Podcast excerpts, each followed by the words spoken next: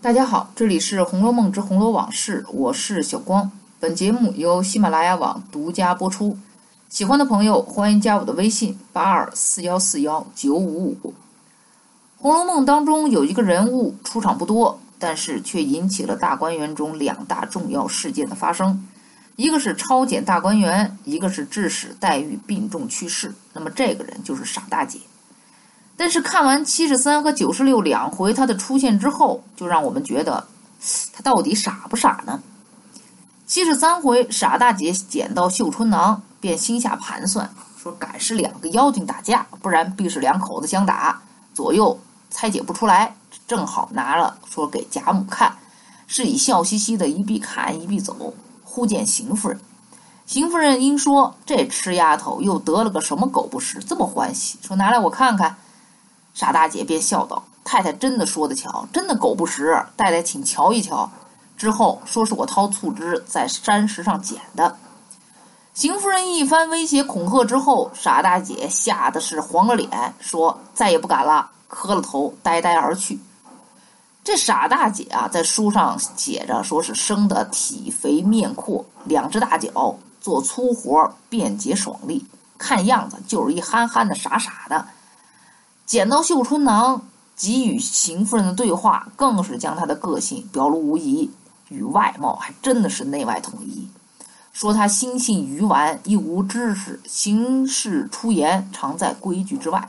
也正因为如此，才会在上班的时候跟男孩子似的去抓蛐蛐儿，无意当中才会发现绣春囊，又因一无知识，不明白什么意思，才认为这是俩妖精在打架。很坦然的就把他交给邢夫人了。这要换成别人，那只会跟烫手的山芋一般，能丢多远丢多远，然后飞快的逃离，绝不可能像傻大姐似的，还一边看一边走。这一切啊，虽属巧合，却也是傻大姐的天性使然。作者行文流畅如行云流水，毫无违和感。但是到了九十六回谢机关平儿迷本性当中，傻大姐的个性、谈吐、心智就和名字完全不相符了。黛玉在沁芳桥的山石背后听见有人哭，这才发现是傻大姐。哭呢是每个女孩都会发生的事儿，但对于傻大姐而言，那是不是就少了点傻气和野性啊？她哭的原因很简单，就是因为委屈，委屈而流泪呢。但是又不是她的个性。他的个性应该就是串树、拔草，然后抽打树叶子，应该这些才是平常人所认为的规矩之外吧。当黛玉问他说：“你好好的，为什么在这儿伤心呢？”他说：“林姑娘，你评评理，你瞅瞅，都知道论理了，这和之前的心性鱼丸这也相差太多了吧？再之后呢，傻大姐说话是条理清晰，头头是道，大有之前小红奶奶说的架势。”说我们老太太和太太、二奶奶商量了，因为我们老爷要起身，说着赶着往姨太太商量，把宝姑娘娶过来。头一宗给宝二爷冲什么喜？第二宗说到这儿，又瞅着黛玉笑了一笑，才说道：“赶着办了，还要给林姑娘说婆婆家呢。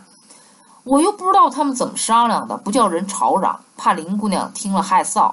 我白和宝二爷屋里的细人姐姐说了一句。”咱们明儿更热闹了，又是宝姑娘，又是宝二奶奶的，这可怎么叫呢？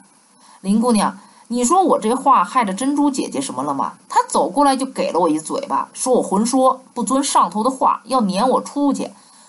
我知道上头为什么不叫言语呢？他们又没告诉我，就打我。说着又哭起来，从头到尾的哭，诉说自己的委屈，讲着挨打的原因，中间牵扯到了七八个人名，几门子婚事。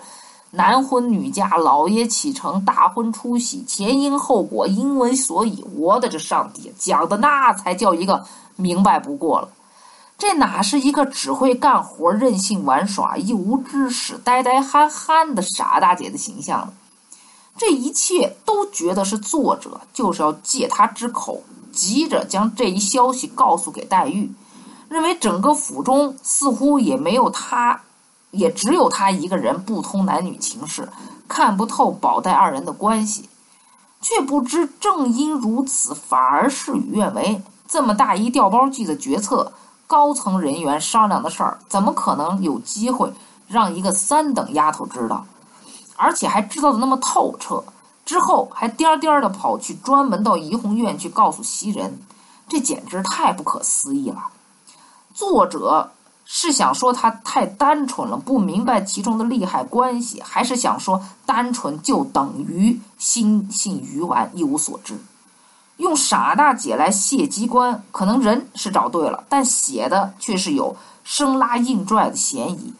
前后两个傻大姐形象，其实我们就可以看出来，前八十回和后四十回作者的不同。之前我也说过啊，后四十回当中有部分的文字应该出自曹雪芹，但大多数依然是由高鹗等等这些人来续写完成的。七十三回写的游刃有余，信手拈来，自然从容；九十六回却是生搬硬套，努力拼凑，顾此失彼，让人觉得从头到尾就是一个不傻的傻大姐，欺骗了所有人的目光。还有呢，就是思琪自尽的这场戏也是很无语。超检大观园中，思琪顶住了那么大的压力，受尽了嘲笑，都活下来了。如今潘佑安回来了。只为了母亲不让自己去见他一面，一气之下就撞死了。这结局也是够让人猝不及防、吓一大跳的。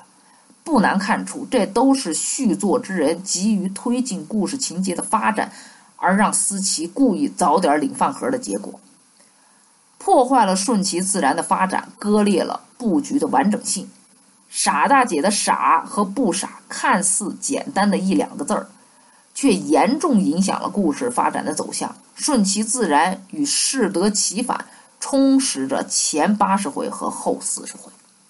那好，那今天的《红楼梦之红楼往事》就到这里结束。我是小光，本节目由喜马拉雅网独家播出。节目当中有圈子，欢迎大家加入。我们下期再见。